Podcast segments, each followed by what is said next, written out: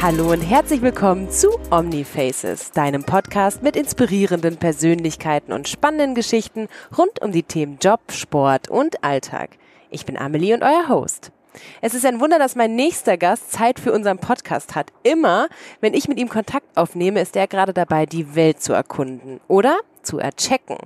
Als Checker-Tobi reist Tobias Krell um die Welt, schaut hinter die Kulissen eines Gefängnisses, erforscht das All, lernt Turnen und, und, und. Die Liste ist lang. Er checkt für die Kids einfach alles und das Ganze könnt ihr auf Kika anschauen. So ist es. Und jetzt spricht ein Zugmann hinter uns. Wieso? Weil wir gerade gemeinsam im Zug von Hamburg nach München fahren. Wir waren in Hamburg bei einer Fernsehshow und, Und der Mann quatscht uns rein. Toll. Aber jetzt haben wir endlich mal Zeit gefunden, sonst hätten wir es nicht geschafft. Das stimmt ein bisschen. Jetzt hat er auch aufgehört. Checker Tobi, das hört sich an wie, du musst sehr, sehr viel wissen und recherchieren. Ja, ein bisschen ist das ja auch so. Also die im, bei, bei unserer Sendung Checker Tobi erkläre ich ja Kindern die Welt oder versuch's zumindest. Und jede Sendung hat 25 Minuten und immer ein Thema. Und dieses Thema wird dann von allen möglichen Seiten gecheckt. Und ähm, das kann alles sein, vom Thema äh, Weltraum bis zum Thema Mittelalter, von, von ich weiß auch nicht, äh, Impfen bis hin zum Thema Roboter oder vom Weltraum, wie du vorhin gesagt hast und ich auch gerade gesagt habe, bis hin zum Thema Radio, alles. Und das recherchierst du auch mit selber. Ich recherchiere auch mit, wobei hauptsächlich macht das schon ähm, unsere Redaktion. Wir sind ein Team von, ich wür- würde sagen, also wir sind zwei Hosts, Checker Julian, mein Kollege und ich. Und dann aber auch noch vier, fünf, sechs, immer so in der Größenordnung, hauptsächlich Redakteurinnen. Und ähm, wir arbeiten teilweise schon ewig zusammen. Seit ich dabei bin, gibt's manche der, der Kolleginnen schon. Und das sind diejenigen, die die Folgen verantworten. Die recherchieren, die finden die Protagonistinnen und Protagonisten, die begleiten den Dreh, die schneiden das mit einem Cutter, die machen die Postproduktion, die Texten. Die haben die Verantwortung für die Inhalte der Sendung. Und ich bringe mich aber natürlich an allen Punkten mit ein bei dem ersten Brainstorming und ähm, und wenn ich nicht drehe und in der Redaktion sitze, natürlich auch an allen anderen Schritten. Und wenn du nicht gerade Checker Tobi in deinen, wöchentlich wird's ausgestrahlt, ne? Wöchentlichen Wir haben Sendungen. drei Sendeplätze pro Woche, ja. Aber das meiste sind Wiederholungen, weil so viel würden wir gar nicht ähm, produzieren können. Und dann, dann wärst du, bist du auf der Kinoleinwand auch. Einmal war ich auf der Kinoleinwand, das stimmt, ähm, weil wir aus unserer Serie Checker Tobi einen Kinofilm machen durften, was für mich persönlich sowas wie der Traum äh, geht in Erfüllung ist, äh, weil ich ein absoluter Filmmensch bin. Und ähm, genau, wir haben 2019 einen Film ins Kino gebracht, der hieß Checker Tobi und das Geheimnis unseres Planeten und war im Grunde Checker Tobi XXL, äh, aber jetzt nicht nur eine, eine aufgepustete Checker Tobi Folge, sondern auch noch ein bisschen anders erzählt, noch ein bisschen filmischer. Das war eine ganz tolle Sache. Und darf man schon verraten, dass du gerade an einem zweiten Kinofilm arbeitest? Klar kann man das schon verraten. Wir wären auch schon fertig mit Drehen, wäre nicht Corona letztes Jahr dazwischen gekommen. Und so hoffen wir, dass wir das dieses Jahr fertig drehen können. Und dann, ähm, naja, Herbst 22 wäre sehr optimistisch, vielleicht eher früher 23 ins Kino kommen mit Teil 2, der im Moment den Arbeitstitel trägt und du bist jetzt die erste Person, die das erfährt. Nein. Checker Tobi und der größte Schatz der Welt. Der größte Schatz der Welt. Da muss ich kurz durchatmen. Oder, fände ich fast schöner, und der unsichtbare Schatz. Mal gucken, was es wird. Und der unsichtbare Schatz. Was findest du besser? Ich finde der Unsichtbare auch schöner, weil der größte Schatz der Welt ist dieses, unsere Gesellschaft, größer, besser, schneller, Ja. weiter. Ja. Finde ich gut. Also dann stimmen wir, äh, sind wir uns einig und dann trage ich das doch direkt mal zu unserem Produzenten morgen. Oh, wie schön. Ich bin der festen Überzeugung, dass es so eins, zwei markante Punkte in unserem Leben gibt, die uns verändert haben. Also wenn man zurückschaut, dieses Lebensereignis hat mich dahin gebracht, wo ich heute bin. Oder damals ist die Tür zugegangen, deswegen bin ich in die andere Tür gegangen und jetzt bin ich hier.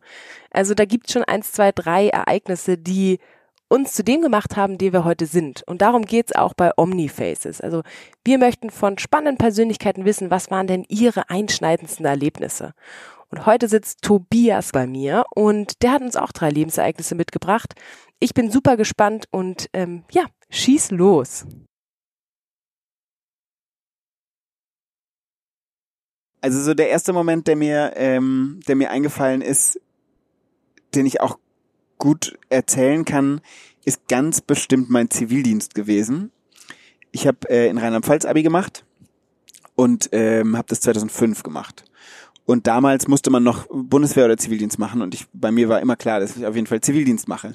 Und in Rheinland-Pfalz gibt es diesen komischen Sonderfall, dass man zwölfeinhalb Jahre zur Schule geht. Nicht 13, nicht 12, sondern zwölfeinhalb. Deshalb ist man im März fertig. Ich hatte im März Abi und hatte dann viel Zeit, ähm, im April mit dem Zivildienst anzufangen und bis Ende des Jahres erstmal Zivildienst zu machen.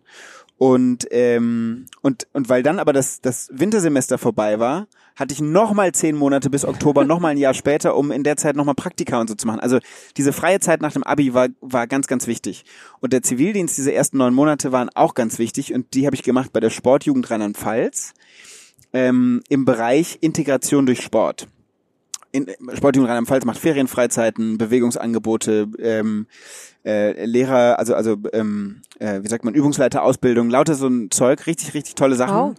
Und ähm, ich war aber bei Integration durch Sport und ähm, bin einen Sommer lang mit einem Spielmobil und einem Sportmobil, so einem Sprinter mit Hüpfburg drin und so Krams, durch Rheinland-Pfalz gefahren, vor allem eben in soziale Brennpunkte zu so sozial benachteiligten Menschen, Menschen mit Migrationsgeschichte, ähm, ja, und habe dort mit Jugendlichen Bewegungs, Kindern und Jugendlichen so Bewegungsangebote gemacht. Ist das gut angenommen worden? Ja, ich meine, wenn man sich da einfach, also kam es immer drauf an, in welchem Kontext wir das gemacht haben, aber wenn man sich einfach so auf so eine Wiese stellt und man baut eine Hüftburg auf, dann gibt es schon Leute, die kommen und die das feiern. Und ähm, und und ja, keine Ahnung, wir haben auch so Anti-Aggressionsparcours gebaut, sind damit an Schulen gegangen und so. Und für mich war es halt einfach aus meiner ähm, ich komme aus einer Akademikerfamilie, ähm, komme vom Land, äh, meine Freunde, alles heile Welt und so. Und dann mal in so eine andere Welt reinzuschauen, mitzukriegen, dass es äh, Menschen gibt, vor allem Kinder gibt, die von Kinderarmut betroffen sind, bei denen Gewalt im Alltag eine Rolle spielt, ähm, die vielleicht auch erst seit kurzem in Deutschland sind, die Sprache noch nicht so gut sprechen. All diese ganzen Dinge hatte ich in meinem Leben davor nicht auf dem Schirm. Ich wusste, es gibt das, aber ich hatte keine Berührung. Und mein Job bei der Sportjugend hat mir hat mich genau dahin gebracht und ähm, und hat rückwirkend geblickt durch die Arbeit, die ich dort machen konnte, so viele Wege aufgemacht. Diese neun Monate bei der Sportjugend. Wenn ich sie nur kurz nenne, also ich habe gerade ja schon gesagt, es waren viele Menschen mit Migrationsgeschichte dabei. Ich habe später Soziologie und Politik studiert und meine Bachelorarbeit über das äh, integrative Potenzial von Sport bei jugendlichen Migranten geschrieben. Wow. Ähm, dann habe ich äh, überhaupt mein ganzes Studium Migration und Integration thematisch eigentlich gewidmet. Ich habe bei der Sportjugend angefangen, auf Bühnen zu stehen und Sachen zu moderieren. Das mache ich jetzt heute beruflich. Ich habe dort die Person kennengelernt, die mir den Praktikumsplatz dann ermöglicht hat, ohne den ich jetzt nicht hier sitzen würde, nämlich beim SWR Jahre später. Also ganz viele Dinge sind in diesen neun Monaten so kulminiert und hätte ich zum Beispiel im Krankenhaus Betten durch die Gegend geschoben, wären bestimmt auch tolle Sachen passiert. Aber genau dieser Zivildienst mit genau dieser Aufgabe hat ganz viel mit meinem späteren Lebensweg immer wieder zu tun gehabt. Ich war später auch im Vorstand der Sportjugend Rheinland-Pfalz und habe da die Öffentlichkeitsarbeit betreut. Also ganz viele Dinge habe ich da gelernt, mitgenommen und und schätzen gelernt, was Engagement so bringt und so. Ja, in diesem Zivildienst. Unser Schaffner wirft uns gerade aus unserem Podcast. Ja. Oh nein, es ist schon vorbei. Aber du hast mir noch zum Schluss drei Geschichten mitgebracht. Ja. Geschichte Nummer eins, liebe Amelie. Ich äh, stand mal auf einer Toilette in Berlin und am Pissoir neben mir stand Uwe Ochsenknecht und hat mich gefragt, ob ich nicht sein Sofa kaufen möchte. Uwe Ochsenknecht. Okay, ich muss Der dazu sagen, Tobi, ja. ich habe bisher noch nie richtig gelegen.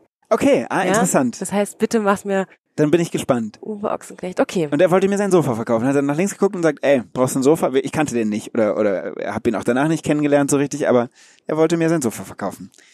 Tja, wie immer sind wir schon am Ende unserer heutigen Kurzversion angekommen. Keine Sorge, wenn ihr mehr von Tobi erfahren wollt, nächste Woche gibt es die ganze ungeschnittene Wahrheit und ob lange Zugfahrten verrückt machen und Tobi mir hier gerade eine Lüge aufgetischt hat, darüber werde ich jetzt noch weiter nachdenken, ob das eine Lüge oder Wahrheit ist. Ich hoffe ja, dass ich einmal wenigstens richtig liege. Wir werden das Ganze nächste Woche aufklären, wenn es wieder heißt, weiß oder rot oder wie heute, Kaffee oder Cappuccino. Bis dahin bleibt gesund und munter, wir freuen uns auf euch.